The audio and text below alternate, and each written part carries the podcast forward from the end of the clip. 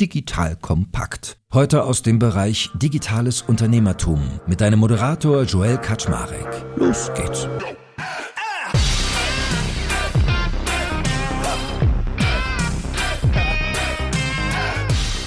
Hallo Leute, mein Name ist Joel Kaczmarek. Ich bin der Geschäftsführer von Digital Kompakt und heute wird es digital. Und zwar in einer Branche, die man sonst vielleicht eher analog kennt. Wir werden nämlich sehr viel über Herstellung, Fertigung und Co. reden. Wie tun wir das? Anhand eines sehr spannenden Beispiels, finde ich, nämlich anhand des Company-Bilders Körber Digital.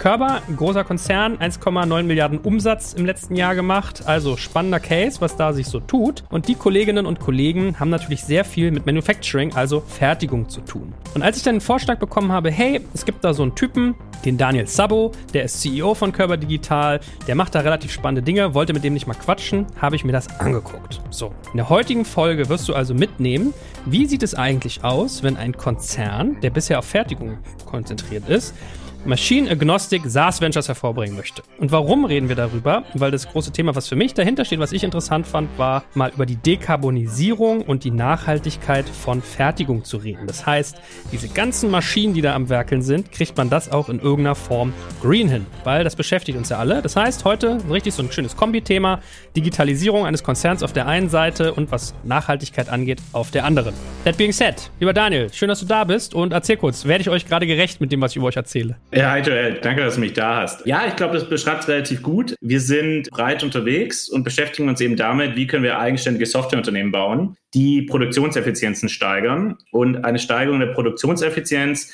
resultiert oft auch eben in einem besseren CO2-Footprint oder in einem nachhaltigeren Produktionsprozess. Und wir machen das jetzt seit zwei Jahren. Ich habe vor zwei Jahren, zweieinhalb Jahren das Geschäftsfeld übernommen und das Company Building Konstrukt eingeführt. Und am Anfang waren wir sehr stark damit beschäftigt, wie können wir Mehrwert schaffen für den Kunden. Kunden sind für uns produzierende Unternehmen, also alle möglichen Hersteller in diversen Industrien. Und über diese Effizienzsteigerung und die Potenziale, die wir gefunden haben, die man mit Technologie heben kann, gibt es dann natürlich auch den Impact, dass man nachhaltiger produzieren kann. Aber jetzt insbesondere für nächstes Jahr haben wir uns ganz fest vorgenommen, nochmal dedizierter zu schauen und zu schauen, wie können wir denn die Technologien und die Technologieansätze verwenden, um nicht unbedingt einen höheren Output auf den Produktionsanlagen zu erzeugen, sondern vielleicht dediziert nur einen nachhaltigeren Produktionsprozess abbilden zu können. Von dem her steigt da der Fokus und wir gehen da noch dedizierter rein.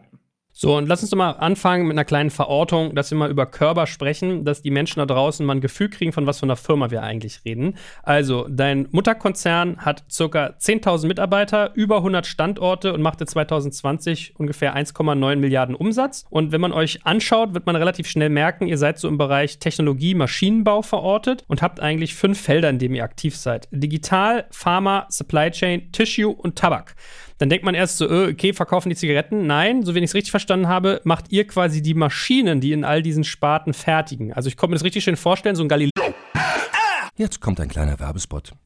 Aufgepasst! Wusstest du, dass HR-Teams heutzutage mit mehr Aufgaben denn je konfrontiert sind? In der aktuellen Studie HR Trends, die Zukunft der Personalarbeit 2024 von Sage, wurden HR-Teams aus sieben verschiedenen Ländern und über 20 Branchen befragt, um top aktuelle Insights in der Entwicklung des Personalwesens zu geben. Sage entwickelt HR-Tools und Software für dein Unternehmen, um Lohnabrechnungen, Personalmanagement, Buchhaltung und mehr zu vereinfachen. So, und die Studie von Sage zeigt unter anderem, dass ganze 91% der HR-Teams angeben, dass ihre Arbeit Arbeitsbelastung im letzten Jahr zugenommen hat, aber gleichzeitig glauben 79 Prozent der Befragten, dass Automatisierung ihre Prozesse zukünftig verbessern und Zeit sparen kann. Ebenfalls spielt auch KI eine große Rolle. Derzeit nutzen etwa ein Drittel bereits Chatbots wie ChatGPT in ihren Prozessen und circa drei Viertel der PersonalleiterInnen sind sich bereits sicher, dass KI die Arbeitsweise im HR revolutionieren wird. Du merkst, die Studie ist vollgepackt mit Statistiken, überraschenden Erkenntnissen und Tipps für HR-Führungskräfte, die vorankommen wollen und zeigt eine Momentaufnahme der sich stetig wandelnden Rolle von HR heute. Am besten schaust du dir die Studie HR-Trends, die Zukunft der Personalarbeit 2024 selbst an. Unter digitalkompakt.de slash Sage, S-A-G-E, kannst du sie dir komplett kostenlos herunterladen. Und wie immer findest du alle Infos auch auf unserer Sponsorenseite unter digitalkompakt.de slash Sponsoren. Werbung Ende. Beitrag, wo man sieht, wie so Taschentücher hergestellt werden und die Maschinen, die das tun, kommen von euch. So ist so mein Bild. Kommt das hin? das ist sehr schön zusammengefasst. Wir sind traditionell im Maschinenbau, sprich wir ermöglichen die Produktion in diesen Industrien. Das bedeutet jetzt vielleicht zwei Themen, die ganz interessant sind. Der Geschäftsbereich Tabak beschäftigt sich auch damit, zum Beispiel verwenden die gleiche Technologie für Papierstrohhalme. Also wenn ihr jemals einen Papierstrohhalm seht, der gefalten ist und an Capri-Sonne beispielsweise dran klebt, dann kommt der von unseren Anlagen, funktioniert nur mit der Technologie, die wir dort verwenden.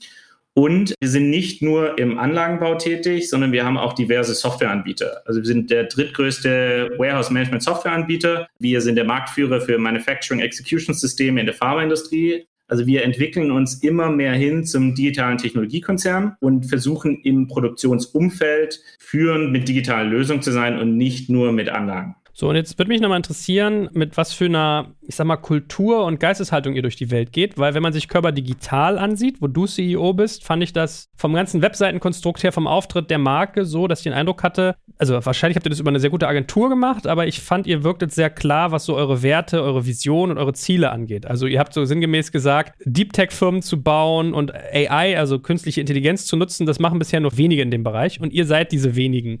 Wie ist es denn bei eurer Mutter so insgesamt? Weil wenn ich jetzt irgendwie von dir höre, so, oh, Tabak finde ich jetzt nicht so geil. Ich finde auch Capri-Sonne irgendwie nicht so geil mit irgendwie Strohhalm und Müll. Habt ihr da für euch so das Werteset auch einmal glatt gezogen in dem ganzen Zuge, was ihr jetzt macht? Also Körper ist ja nochmal ganz interessant, vielleicht zu dem Aspekt. Körper ist ja ein Stiftungsunternehmen, gehört der Körper Stiftung, die sehr, sehr breit unterwegs ist, vor allem auf den Feldern Forschungsförderung, internationaler Austausch. Und Capri-Sonne war nur so ein Beispiel. Ich glaube, die verwenden gar nicht unsere Strohhalme. Aber quasi einfach nur, weil da gibt es den gefalteten Strohhalm, der abgeknickt ist.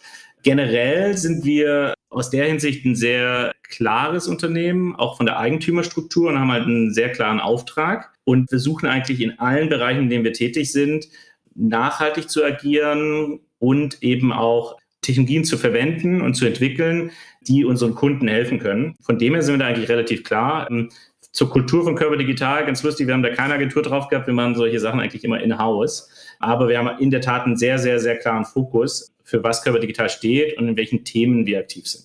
Aber ihr nehmt schon das Geld von Leuten, die jetzt nicht unbedingt für Green stehen, wenn ich so an Tabak denke. Darf man ja ehrlicherweise auch sagen, ne? Also in der Hinsicht, ja, da kommt es traditionell her, obwohl auch Tabakunternehmen, glaube ich, dort umdenken und starke Bemühungen eingehen. Aber wenn man sich die anderen Industrien anschaut, in denen wir tätig sind, Tissue, das ist Toilettenpapierverarbeitung, Pharma machen wir ganz viel. Die meisten Impfstoffe, Covid-Impfstoffe werden auf unseren Anlagen kontrolliert beispielsweise. Also da sind wir sehr, sehr stark unterwegs. Und dann eben im Bereich Supply Chain. Ja. Also wir sind äh, ein ganz großer Spieler in der Thematik Supply Chain, Supply Chain Efficiency, Supply Chain Technologies. Gut, also guck mal, du hast den heißen Stuhl schon gleich am Anfang gekriegt. Dafür wird es nach hinten raus vielleicht ein bisschen kühler. ich meine, gut, am Ende des Tages, es wird gefertigt, irgendwer macht so oder so und dann vielleicht ist es auch ein bisschen beruhigend, wenn es jemand tut, der sich im Kern aber sagt, ich möchte irgendwie digitaler werden, ich möchte grüner werden, ich möchte nachhaltiger werden. That being said, nimm uns mal mit in die Welt von Körper Digital. Wie seid ihr aufgestellt? Also, was ich bisher so mitgeschnitten habe, ich weiß nicht, also mindestens mal 100 Entwickler in Porto habe ich gelernt, habt ihr. Aber vielleicht sagst du mal, wie viele Mitarbeiter habt ihr, wie seid ihr aufgestellt? Was seid ihr eigentlich für ein Konstrukt? Ja, total. Also wir sind, glaube ich, was relativ Uniques. Ich glaube, das gibt es so in der Art nicht. Körper Digital ist ein eigener Geschäftsbereich, der sich eben damit beschäftigt, eigenständige Softwarefirmen zu bauen. Wir haben momentan 250 Mitarbeiter, drei Standorte, Berlin, Karlsruhe und Porto und beschäftigen uns eben damit, jedes Jahr zwei bis drei eigenständige SaaS-Firmen auszugründen und voranzubringen. Damit sind wir eigentlich nicht so das klassische Digital Lab, was man so kennt von sagen etablierten Konzernen, sondern wir sind eine sehr unternehmerische Einheit, die auch unternehmerisch handelt und eher vergleichbar wäre mit einem Venture Studio, das mit Venture Capital finanziert ist. Das bedeutet, wir gründen wirklich eigenständige Gesellschaften aus, haben eigene dedizierte Management-Teams, die wir dediziert scouten für die jeweiligen Projekte und verwenden für all unsere Aktivitäten eigentlich, was ich Unfair Advantage nenne, was meistens Kundenzugang ist, oder eben Domain-Expertise. Und dort leveragen wir dann die Beziehungen, die unsere etablierten Geschäftsbereiche seit langer Zeit aufgebaut haben und auch ein tiefes Verständnis, eben in den Industrien, in denen wir aktiv und tätig sind. Ja, vielleicht das wäre es nochmal in der Nutshell. Vielleicht nochmal ganz spannend dazu, was für Venture Companies bauen wir oder was für Portfolio Companies bauen wir? Wir bauen nur Unternehmen, die drei Grundsätzen folgen. Einerseits müssen ein Softwareprodukt sein, was mit SaaS-based Geschäftsmodellen idealerweise monetarisierbar ist.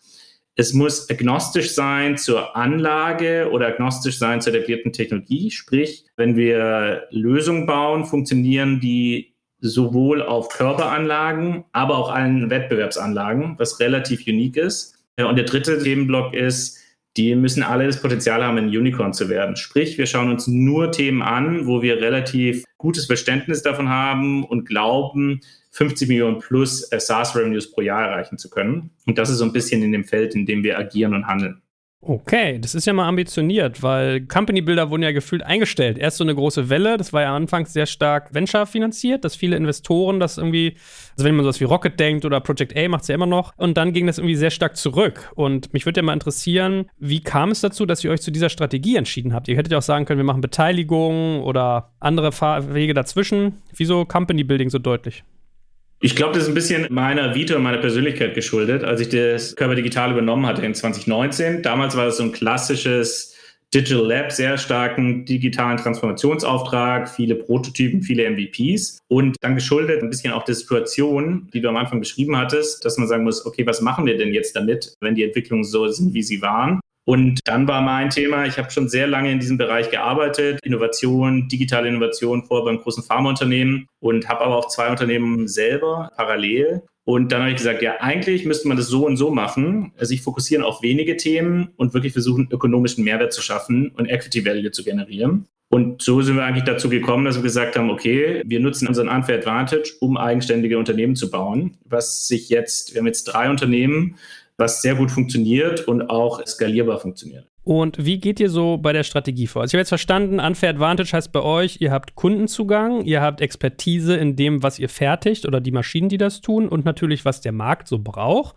Plus Cash in der Hinterhand hilft auch. Und was ist aber der Gedanke von diesen Unternehmen? Stattet ihr die richtig mit irgendwie einem Management aus? Die gehen an den Markt, haben Anteile und agieren wie eine eigenständige Firma und Körber ist daran beteiligt? Also ist es eher auch ein Case, wo ihr sagt, es geht ums um Exit-Erlöse und um Gewinnmaximierung?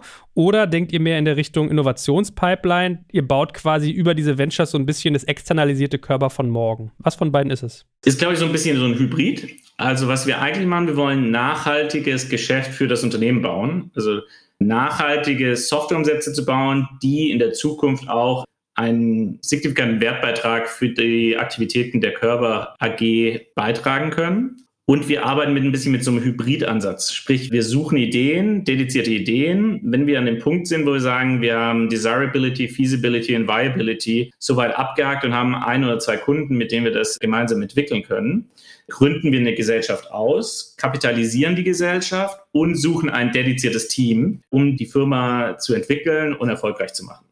Das ist dann im Moment eine Tochtergesellschaft der Körper Digital. Wir sind aber auch momentan in Gesprächen, das gegebenenfalls mit anderen Unternehmen zusammenzumachen oder sogar mit externen Kapitalgebern. Es hängt so ein bisschen davon ab, wie die Lösung gelagert ist, was der Kapitalbedarf ist und wie ich den Wert maximieren kann.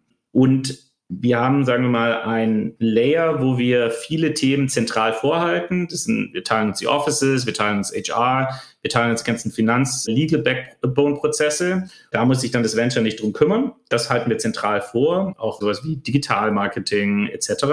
So ein bisschen ähnlich äh, wie Project A eben auch Experten vorhält, um ihre Investments zu unterstützen. Und versuchen dann eben ein großes Portfolio an erfolgreichen Softwareunternehmen zu bauen, die prinzipiell gehalten werden können, wo wir sagen, okay, das ist Core, die potenziell auch mal IPOen könnten, hängt so ein bisschen ab und wir haben da relativ viel Flexibilität. Was ist das Beste für das Konstrukt oder beziehungsweise für die Lösung, die wir in einer Firma entwickeln? Aber ich meine, da ist ja schon so ein strategischer Winkel drin, der gar nicht so trivial ist. Also, wenn ihr als Stratege Anteilseigner seid, hat man immer so Finanzierungsthemen, dass die dann schwerer werden, weil natürlich sozusagen die Straße schon ein bisschen gepflastert ist wenn man so in Kooperationen denkt, muss man immer so ein Stück weit aufpassen, wie nah ist das an euch dran. Ich denke gerade an sowas wie zum Beispiel, ich glaube, Felddienst und Coca-Cola haben auch teilweise Joint Ventures gemacht und da muss man sehr genau gucken, wer hat welche Anteile, wer bringt was ein, an wem ist es nah dran, etc. Ich finde das gar nicht so trivial. Was habt ihr da bisher so an Lernkurve beschritten? Ja, es ist auch nicht so trivial, total. Joint Venture haben wir jetzt noch keins ausgegründet, sind wir jetzt in Diskussionen. Funktioniert dann aber eher in der Logik wie eine Venture Company, wo die Gesellschaft kapitalisiert wird und es dann eben Finanzierungsrunden gibt. Aber wir haben eher diese Herausforderung, die öfter in Diskussionen besteht, dass wir eben Firmen entwickeln, die eigenständige Softwareprodukte bauen, die mit allen Anlagen in einer Industrie funktionieren oder über mehrere Industrien hinweg normalerweise. Was jetzt dazu führt, wenn wir mal so ein Beispiel nehmen von unserer ersten Portfolio-Company Factory Power, die so bis 30 Prozent Effizienzsteigerung aus Tissue-Produktionsanlagen, also Toilettenpapier-Produktionsanlagen in der Regel rausholen können und das über die komplette installierte Basis eines Kunden. Sprich, da sind Maschinen von Körper dabei, sind aber auch Maschinen von Wettbewerbern von Körper dabei. Und das führt dann eigentlich so zu interessanten Gegebenheiten, dass das natürlich, wenn eine Anlage deutlich höhere Effizienz hat, sorgt es nicht zwangsläufig dafür, dass mehr Anlagen verkauft werden. Das ist eigentlich so ein bisschen the right to disrupt, was man da so ein bisschen hat. Und das leben wir auch. Und deswegen sind wir auch in einem eigenen Geschäftsfeld unterwegs und haben die auch eine eigene Marke. Und da sind eher so die Herausforderungen, die wir sehen. Also jetzt bei der Finanzierung oder so weiter ist es eigentlich relativ straightforward bei uns. Das ist weniger das Thema. Eher diese strategische Natur, dass man losgelöst Geschäfte baut, die eben auch Wettbewerbe direkt adressieren und eigentlich auch die eigenen Geschäftsfelder nicht unbedingt direkt helfen, mehr Anlagen zu bekommen. Und jetzt mal ganz frech und flapsig gefragt. Wenn ich jetzt jemand wäre, der irgendwie in Corona sich eine goldene Nase mit Toilettenpapierrollen verdient hätte. Das heißt, ich habe so eine Anlage von euch. Und dann kommt jemand um die Ecke und sagt, ja, hier, wir haben jetzt diese tolle Firma Factory Pal, von der du gerade erzählt hast. Die kann dir noch 30% mehr Effizienz rausholen aus dem, was wir da tun. Da würde ich doch als erstes sagen, wait a minute, warum sind die Dinger, die mir Körper liefert, denn um 30% ineffizient und dann muss ich hier noch ihr Startup-Venture mir reinholen, dass mir die Dinger erst effizient macht. Weißt du, was ich meine? Also. Ne, eine total legitime Aussage. Am Endeffekt ist es, das, das ist ein anderer Engel jetzt, so haben wir den noch nicht bedacht gehabt, dass es gibt eigentlich eine Auslastungsfähigkeit über die alle Hersteller hinweg. Ja. Meistens fahren solche Anlagen auf irgendwas zwischen 40 und 50 Prozent OEE, Overall Equipment Effectiveness, also Maschinenauslastung, die ich maximal erreichen kann. Und das ist eigentlich sehr ähnlich über alle Hersteller hinweg. Den Layer, den wir jetzt in dem Fall drüber legen, funktioniert wie gesagt bei allen Anlagen, also nicht nur bei unserem. Das ist einmal das eine Argument. Und andererseits gibt es ja noch die Komponente, dass wie die Anlagen gefahren werden, also welche Parameter auf der Maschine eingestellt werden für welches Produkt, zu welchen Gegebenheiten, bestimmen eben, mit welcher Geschwindigkeit ich produzieren kann und wie nachhaltig in der Hinsicht, also wie wenig Interruptions gibt es, Abrisse in dem Fall zum Beispiel. Und da eben liegt das weniger an der Anlage, weil die Anlage kann das ja produzieren. Ich muss aber die richtigen Maschinenparameter einstellen für das jeweilige Produkt. Und das ist die Ebene, die wir mit Factory Pal bedienen. Okay, also das eine ist ein bisschen das Was und das andere ist ein bisschen das Wie. Genau. Also die, die Anlagen, die haben eine Maximalgeschwindigkeit. Die Maximalgeschwindigkeit kann aber nicht erreicht werden, weil die Anlagen eben nicht für das jeweilige Produkt richtig eingestellt werden. Stark vereinfacht. Okay. Welche Rolle spielt KI bei euch? Ich hatte so den Eindruck, dass es sehr viel, also AI kommt bei euch oft auf eurer englischsprachigen Webseite vor. Wird bei euch viel mit künstlicher Intelligenz in euren Ventures dann auch gearbeitet? Also ist es so ein bisschen, du hast ja bisher gesagt, Software ist euer Kernthema, gerne SaaS als Geschäftsmodell, dann eine bestimmte Größe und ein gewisser Winkel. Und ist KI sozusagen bei der Art und Weise, wie ihr Software konzipiert und denkt, immer drin oder er kann und nicht muss? Also eigentlich ist es immer drin. Ich habe es jetzt nicht so gestresst, weil ich ja schon auf dem Hot Seat war, weil es auch immer so ein hottes Topic ist, ja. Aber konzeptionell haben alle unsere Venture Companies, die wir jetzt haben, einen sehr, sehr starken KI-Anteil. Also Factory Bell ist relativ komplex, sehr, sehr viele Maschinenparameter, Complex Data, ist gar nicht Big Data, ist Complex Data, die richtigen Parameter zu bestimmen. Da haben wir einen sehr großen Ansatz. Das zweite Venture, das wir haben, das nennt sich Inspectify das sich damit beschäftigt, Qualitätskontrolle im Pharmaumfeld für beispielsweise Impfstoffe signifikant zu verbessern. Sehr, sehr großen KI-Anteil. Und auch das dritte Venture, das sich eher mit Erfolgspsychologie, Engagement von Mitarbeitern beschäftigt, hat auch eine relativ große KI-Komponente. Also wir glauben fest daran, dass KI die Technologie des nächsten Centuries sein wird. Und wir glauben auch, dass alle diese Themen, die wir adressieren wollen, KI benötigen, weshalb wir da auch relativ stark investieren und sehr breit aufgestellt sind in dem Feld. Jetzt habe ich noch zwei kurze Fragen, bevor wir mal über KI nochmal vertieft reden, was denn damit möglich ist, weil wir ja irgendwie so Dekarbonisierung, Nachhaltigkeit auch als Kernthema bei uns haben. Das eine ist, was ist eigentlich so euer Hauptfokus inhaltlich? Geht es da so um Manufacturing Efficiency oder wie breit denkt ihr eigentlich? Wir denken alles, was mit der Thematik zu tun hat, Manufacturing, also Ermöglichung der Produktionsprozesse von Produkten. Das kann über alle Industrien hinweg sein. Und das beinhaltet eben auch in der Regel die Supply Chain Prozesse, vor- und nachgelagert beziehungsweise in dem Produktionsprozess. Und das ist eigentlich in dem Feld, in dem wir aktiv sind und worauf wir uns fokussieren. Und würdet ihr immer nur Technologie machen oder würdet ihr zum Beispiel auch Services machen? Wir wollen Softwareanbieter sein. Wir bieten teilweise Services an, wo relevant. Aber was wir eben jetzt anbieten, ganz neu, ist Services in der Hinsicht, dass wir unser Know-how und unsere Entwicklungskapazitäten auch für andere Unternehmen zur Verfügung stellen, die Lösungen, Produkte bauen wollen im Produktionsumfeld weil wir da einfach jetzt relativ viel Erfahrung haben, gute Teams und da gehen wir auch in das Thema Services. Also wir gehen so ein bisschen in das Thema Consulting, Produktionsconsulting, AI Consulting, digitale Produkte bauen im Produktionsumfeld. Also da gehen wir rein, aber das ist so der einzigste richtige Service-Engel, den wir bedienen. Und letzte Frage, bevor die angedrohte KI-Vertiefung kommt. Ihr habt so von Co-X auf eurer Seite gesprochen. Das fand ich ganz lustig, weil ihr ganz viele so Co-Themen habt. Co-Creation, Co-Opetition, Co- und noch so weiter. Wie wichtig ist Ökosystem bei euch? Weil wenn man das tut, was ihr tut, muss man sich ja, und das ist wieder bei der Strategie, Ausrichtung, wie. Jetzt kommt ein kleiner Werbespot.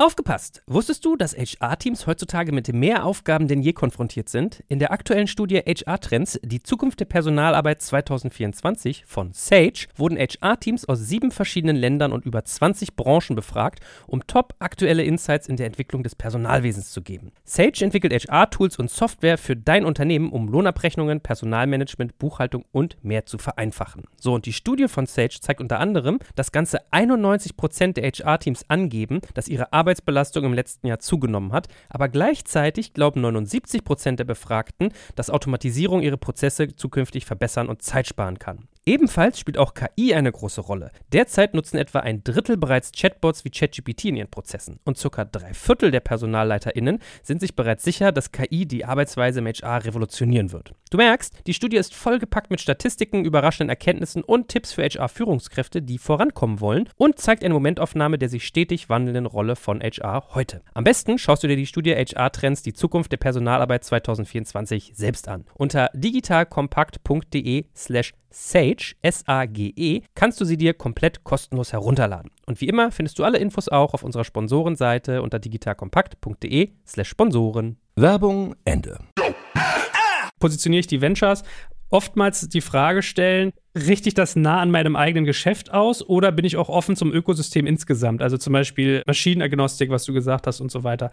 Was meint denn für euch so dieser Ökosystemgedanke? Der Ökosystem-Engel hat bei uns drei verschiedene Themenkomplexe. Die eine Sache ist, wir glauben fest daran, dass insbesondere in Europa sehr, sehr viel Wirtschaftsleistung durch Unternehmen erbracht wird, die Produktion ermöglichen. Maschinenbauer in diversen Formen, Komponenten, Zulieferer etc. pp. Die sind jetzt alle betroffen von der Thematik, sie müssen sich irgendwie digitalisieren und versuchen, Mehrwert zu schaffen, nicht nur mit Engineering von Metall, sondern eben auch mit Engineering von Software. Da gibt es viel Potenziale, das ist noch nicht so verteilt. Ja, Silicon Valley in den USA, wir könnten in Europa Silicon Valley of Manufacturing haben. Deswegen ist das so ein Thema, wo wir versuchen, so ein bisschen Ökosystem-Aktivitäten zu treiben.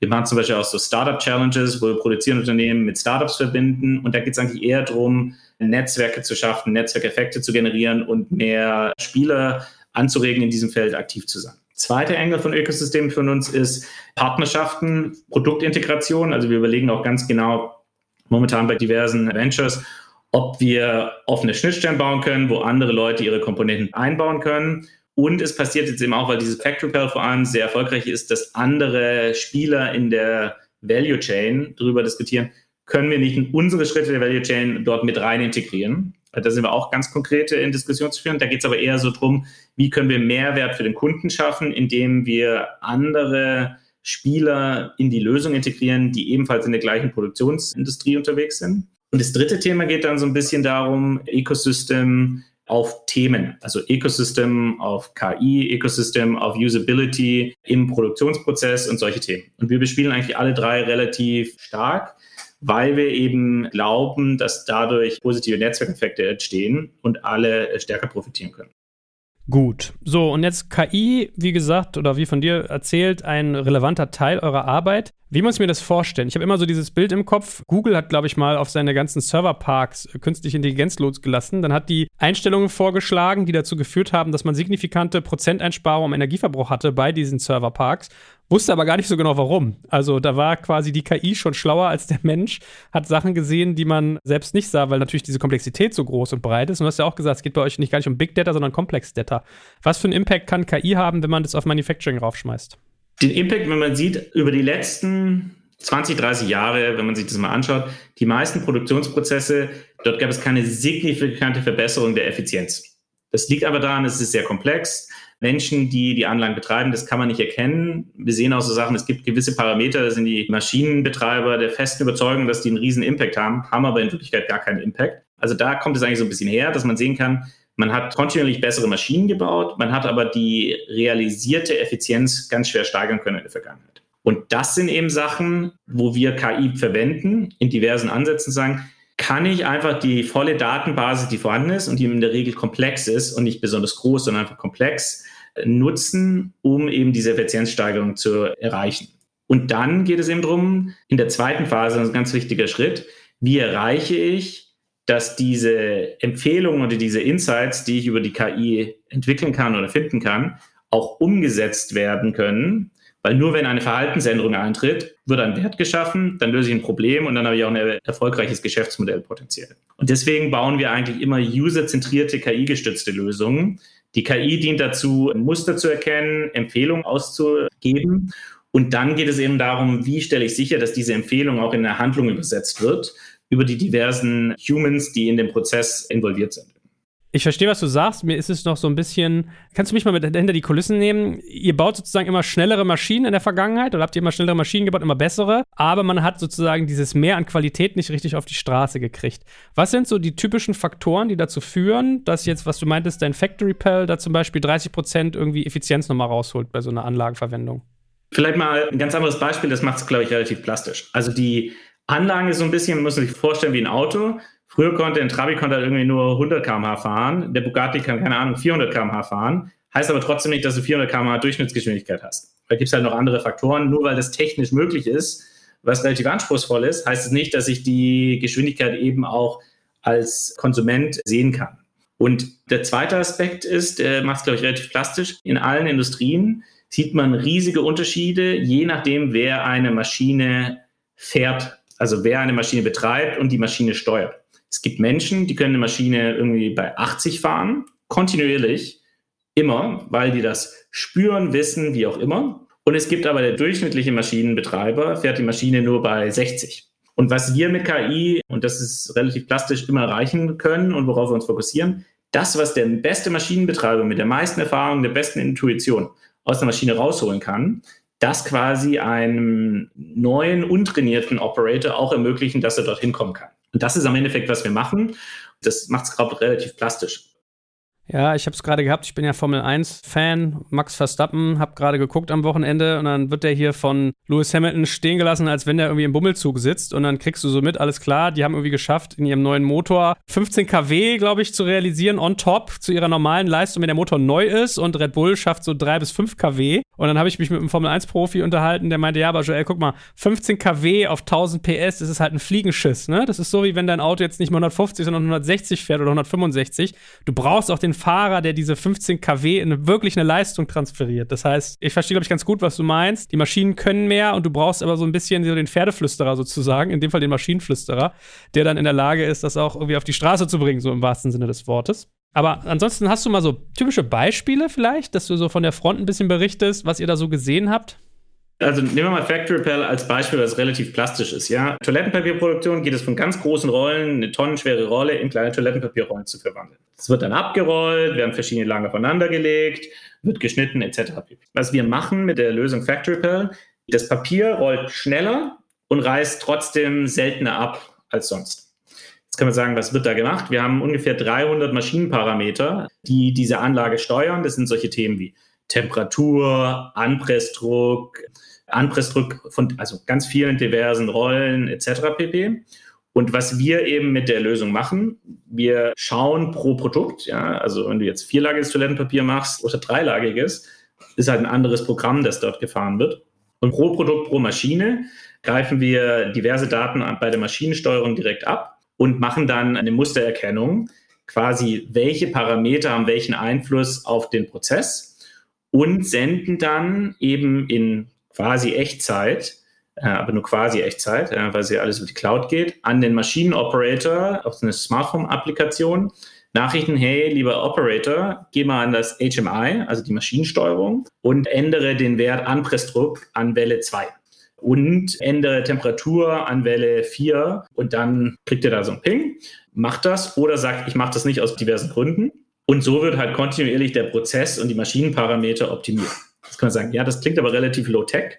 Der Status quo heute aber ist, die haben so ein kleines Büchlein, das liegt dann an dem Tisch, wo steht, okay, da stehen einfach auf dem Zettel Parameter drauf, die hat mal ein, in der Regel ein Prozessingenieur bestimmt und die werden dann immer eingestellt. Aber es gibt eben viele Einflussfaktoren, die Maschine verändert sich, Das Umfeld verändert sich, Temperatur, Luftfeuchtigkeit und auch das Material, das ist hier Papier, verändert sich. Und das eben machen wir adaptiv und passen das dann an. Ich finde das gar nicht so low-tech, weil ich habe mich gerade eher so gefragt, wie macht ihr denn die Datenerhebung? Weil KI musst du ja füttern, erstmal mit Rohdaten und dann zieht die Schlüsse im Idealfall. Wie macht ihr das?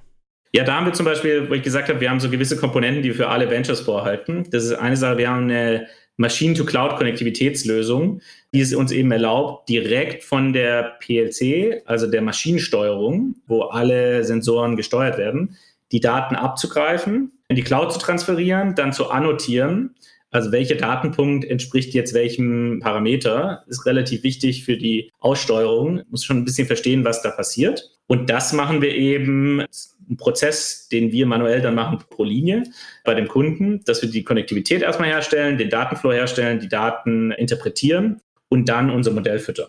Und deswegen ist es so eine Lösung, deswegen habe ich vorher auch so ein bisschen bei Macht ihr Services. Ja, wenn man Consulting Services, aber diese digitalen Produktlösungen, die wir haben, die haben eigentlich immer eine Service-Komponente um die Lösung zu installieren, die Operator zu trainieren. Also da gibt es, sagen wir mal, eben eine Service-Komponente, aber die würden wir nicht alleine anbieten. In der Hinsicht ist einfach Teil der Lösung und gebundelt im SaaS-Contract, die aber notwendig ist, um eben den Mehrwert für den Kunden herstellen zu können.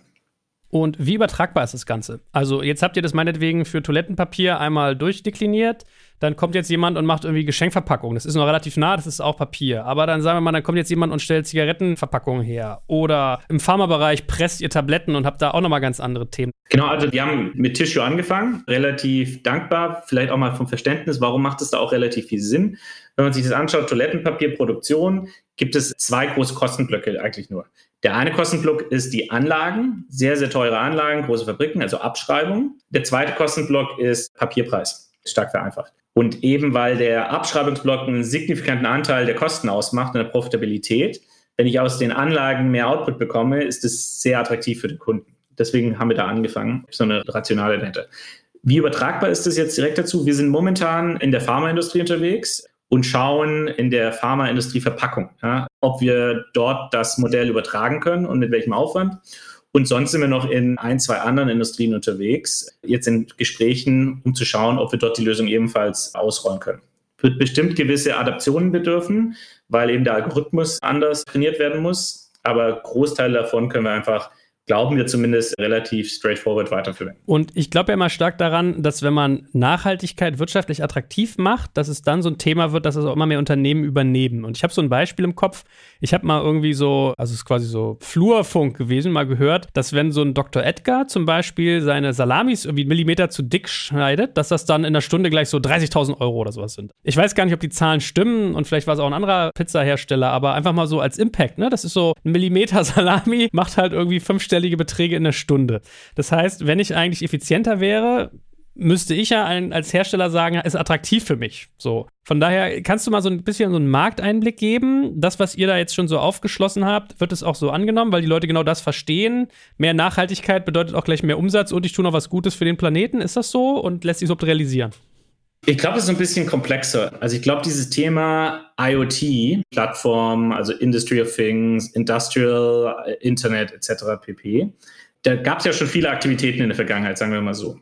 Und was wir sehen bei vielen unserer Kunden, dass sie am Anfang ein bisschen skeptisch sind, dass die sagen, jetzt kommt der Nächste, der sagt, der bringt mir irgendwas, aber ich habe es jetzt schon dreimal versucht und im Endeffekt hat es nur darin resultiert, dass ich mehr Kosten hatte, schöne Dashboards hatte, aber ich habe nur mehr Kosten und keinen Vorteil und deswegen sind viele relativ skeptisch. Was wir aber sehen jetzt bei unserer Lösung, wie wir gehen, wir sagen ja No Performance, No Pay, also wir machen Performance-Based SaaS Contracting.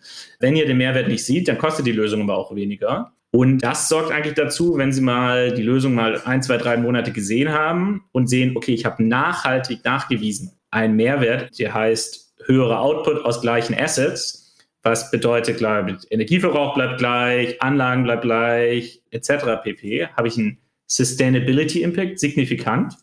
Kunde interessiert aber hauptsächlich eher, ich habe aber eine deutlich höhere Profitabilität auf meinen Anlagen, weil ich einfach mehr Output habe bei gleichbleibenden Kosten. Und das ist schon sehr attraktiv. Und wir sehen jetzt halt, dass die Kunden das sehr attraktiv finden, sind alle so ein bisschen skeptisch, weil sie, glaube viele so ein bisschen die Finger verbrannt hatten. Und das ist, glaube ich, so der Markt, dass es wenig Lösungen gibt, die wirklich einen Mehrwert für den Kunden geschaffen haben. Und deswegen gibt es auch relativ wenig Unternehmen, die bis jetzt groß geworden sind. Thema der Stunde ist ja ansonsten Dekarbonisierung. Also, wie kriege ich es hin, aus meinen Produktionsprozessen den CO2-Ausstoß oder sagen wir den Treibhausgasausstoß zu reduzieren? Wenn ihr jetzt eigentlich sagt, ihr seid in der Lage, dass man sozusagen mehr Leistung aus den Maschinen rausholt, dann würde ich ja eigentlich vermuten, dass da gar nicht so eine großartige Dekarbonisierung passiert, weil es geht ja eigentlich eher darum, die Maschine weiter am Laufen zu halten, dass sie noch mehr Output generiert und nicht, dass sie irgendwie klimafreundlicher wird. Geht es trotzdem Hand in Hand? Also in dem Beispiel geht es, trotzdem Hand in Hand, weil es bedeutet halt, wenn ich, können wir auch uns auch wieder auf Autos beziehen, weil das für alle so easy ist, wenn ich ein Auto habe, das schon quasi einmal den CO2-Ausstoß produziert hatte in der Produktion, der signifikant ist, äh, wirklich ein signifikanter Anteil des CO2-Ausstoßes über die Lebzeit eines Autos, ähnlich ist es bei einer Anlage, habe ich natürlich schon einen großen Impact. Weil wenn ich mir das vorstelle, wenn ich aus statt drei, also statt drei Anlagen, 30 Prozent der Fensterschalen nur noch zwei brauche, heißt ich brauche eine Drittel kleinere Halle, ich brauche ein Drittel weniger Maschinen etc. Das hat schon einen großen Impact in der großen Summe, dass ich einfach mit weniger CO2-Anlagenproduktion, Gebäudeproduktion den gleichen Output erzeugen kann. Also da gibt es schon was.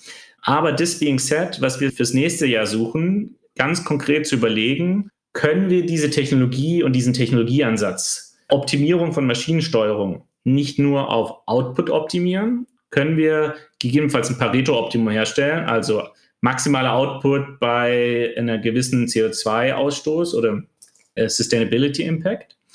Oder können wir vielleicht sogar den so optimieren, dass wir sagen, na ja, wir optimieren nur möglichst energieeffizient existierende Anlagen zu fahren und zu entwickeln. Da sind wir gerade dran weil wir das ein sehr spannendes Thema finden. Und ich persönlich bin der festen Überzeugung, dass wir das Problem, das wir weltweit haben, nur mit Technologie lösen können.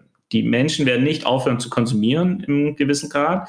Wir müssen versuchen, den Ausstoß oder den Impact, den diese Produktion hat, zu minimieren.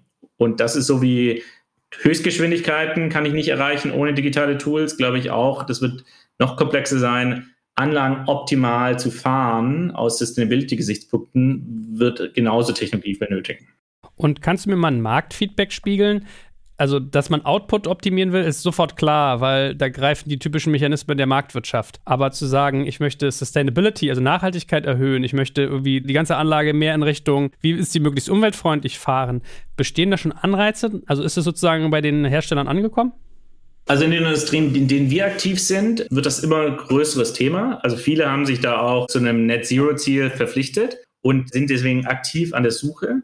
Und das ist natürlich umso einfacher, umso näher man direkt an dem Endkunden ist. Weil der Endkunde hat da ein Interesse dran, der Endkunde schätzt das und das treibt ganz viel der Umdenke in meinen Augen. Plus, die Industrien werden natürlich mehr und mehr auch Kosten erleben über CO2-Zertifikate etc. pp. Weshalb das eben auch dazu führen wird, dass Unternehmen auch wirtschaftlichen Gesichtspunkten, also reine finanzielle Gesichtspunkten, dann Anreiz haben. Aber ich würde schon sagen, es ist mehr als die rein wirtschaftlichen Anreizpunkte. Viele Unternehmen, mit denen wir reden, sind da auch bemüht, Lösungen zu finden, die aber natürlich irgendwie tragbar sein müssen. Meine letzte Frage oder so der letzte kleine Fragenkomplex, der mich noch beschäftigt, wären so neue digitale Geschäftsmodelle für ein Unternehmen wie euch. Also aus all dem, was wir bisher jetzt so besprochen haben, hat sich da bei den Geschäftsmodellen so eine Art Philosophieveränderung auch eingestellt bei euch? Also denkt ihr das Geschäft ganz anders? Ich meine, ist klar, wir reden jetzt gar nicht mehr nur über Hardware verkaufen, sondern irgendwie Software zur Steuerung der Hardware. Da hat man schon per se einen großen Hebel. Aber gibt es darüber hinaus noch so Elemente, wo du sagst, ja, Wahnsinn, hat echt ein Umdenken befördert in unserem Konzern? Ja, ich glaube, also dieses Beispiel, diese erfolgreichen Venture Companies, die hohe Preise durchsetzen können bei den Kunden und eine hohe Akzeptanz bei den Kunden haben und wirklich als differenzierend wahrgenommen werden, haben, glaube ich, diese Umdenke generiert, dass man Softwareprodukte eigenständig einen hohen Wertbeitrag leisten können und dass man eben auch mit Software an sich in der Produktion viel Geld verdienen kann. Und das liegt eigentlich so ein bisschen da. Früher war so die Hypothese, Software ist ein netter Bestandteil, um eine Anlage attraktiver zu machen. Und über unsere Aktivitäten ist, glaube ich, starke Umlenkung. Software für sich selbst ist ein attraktives Produkt, das zusätzlich zu Anlagen verkauft werden kann und einen eigenen Wertbeitrag leistet und kein Feature ist, sondern ein eigenes Produkt. Ich glaube, das ist so die größte Umdenke, die man jetzt konzernweit wahrnimmt, weil es einfach bewiesen wurde, dass es eben einen großen Mehrwert für den Kunden leistet, wo der Kunde auch bereit ist, dafür zu bezahlen. Und wenn wir nochmal über das Doesn't Move the Needle Phänomen sprechen, also wenn man ein großer Konzern ist, teilweise hat man dann spannende Tochterunternehmen, die relevante Umsätze fahren, aber die im Gesamtumsatz des Unternehmens marginal klein sind. Welchen Impact hat das ganze Digitalgeschäft schon jetzt auf Körper oder wird es noch haben? Ja, das sind so zwei Themen. Einerseits ist ja so, du hast ein bisschen ja am Anfang drüber gesprochen gehabt, zu den Umsatzzahlen. Kommt natürlich auch ein bisschen aus dem Thema heraus, wenn du dich auf Digitalumsätze fokussierst, geht der Umsatz gegebenenfalls sogar runter, ja, aber die Umsätze sind deutlich profitabler. Das ist so diese eine Dynamik, also die, wo man sich da anschauen muss. Und die andere Sache, wir schauen eben das auch klar aus Equity Value Gesichtspunkten an. Und ich glaube, das war sogar im Podcast irgendwie letzte Woche, den ich von dir gehört hatte, mit Florian, der über Otto gesprochen hatte. Naja, 100 Millionen Softwareumsatz sind halt genauso viel wert wie irgendwie eine Milliarde E-Commerce-Umsatz. Und so ähnliche Logikverfahren wir, verwenden wir halt auch bei unserer Betrachtungsweise, um eben das Move the Needle-Phänomen bisschen zu balancen. Alles klar. Lieber Daniel, das war doch ein spannender Ritt. Hat ja mal nicht so oft als Thema, dass man sich irgendwie über Herstellung und Maschinenbau und so unterhält. Aber ich finde es so sehr wichtig, weil mir auch am Herzen liegt, den Menschen da draußen mal aufzuzeigen, was sich so im Mittelstand tut, was sich bei irgendwie Unternehmen tut, die halt so ein Stück weit auch das Rückgrat von der Wirtschaft dieses Landes hier sind. Und äh, ja, spannender Ritt. Und ich glaube, geben sich bestimmt mal Gelegenheiten, das fortzusetzen. Aber für den Moment schon mal ganz herzlichen Dank und ja, keep me posted, wie ich immer so schön sage. Danke dir, Joel.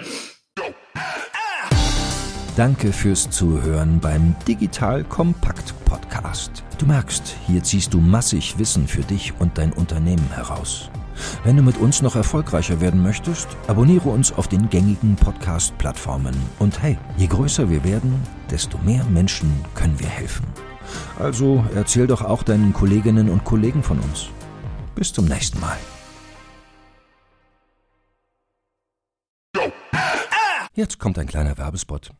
Aufgepasst! Wusstest du, dass HR-Teams heutzutage mit mehr Aufgaben denn je konfrontiert sind? In der aktuellen Studie HR Trends, die Zukunft der Personalarbeit 2024 von Sage, wurden HR-Teams aus sieben verschiedenen Ländern und über 20 Branchen befragt, um top aktuelle Insights in der Entwicklung des Personalwesens zu geben. Sage entwickelt HR-Tools und Software für dein Unternehmen, um Lohnabrechnungen, Personalmanagement, Buchhaltung und mehr zu vereinfachen. So, und die Studie von Sage zeigt unter anderem, dass ganze 91% der HR-Teams angeben, dass ihre Arbeit Arbeitsbelastung im letzten Jahr zugenommen hat, aber gleichzeitig glauben 79 Prozent der Befragten, dass Automatisierung ihre Prozesse zukünftig verbessern und Zeit sparen kann. Ebenfalls spielt auch KI eine große Rolle. Derzeit nutzen etwa ein Drittel bereits Chatbots wie ChatGPT in ihren Prozessen und circa drei Viertel der PersonalleiterInnen sind sich bereits sicher, dass KI die Arbeitsweise im HR revolutionieren wird. Du merkst, die Studie ist vollgepackt mit Statistiken, überraschenden Erkenntnissen und Tipps für HR-Führungskräfte, die vorankommen wollen und zeigt eine Momentaufnahme der sich stetig wandelnden Rolle von HR heute. Am besten schaust du dir die Studie HR-Trends, die Zukunft der Personalarbeit 2024 selbst an. Unter digitalkompakt.de slash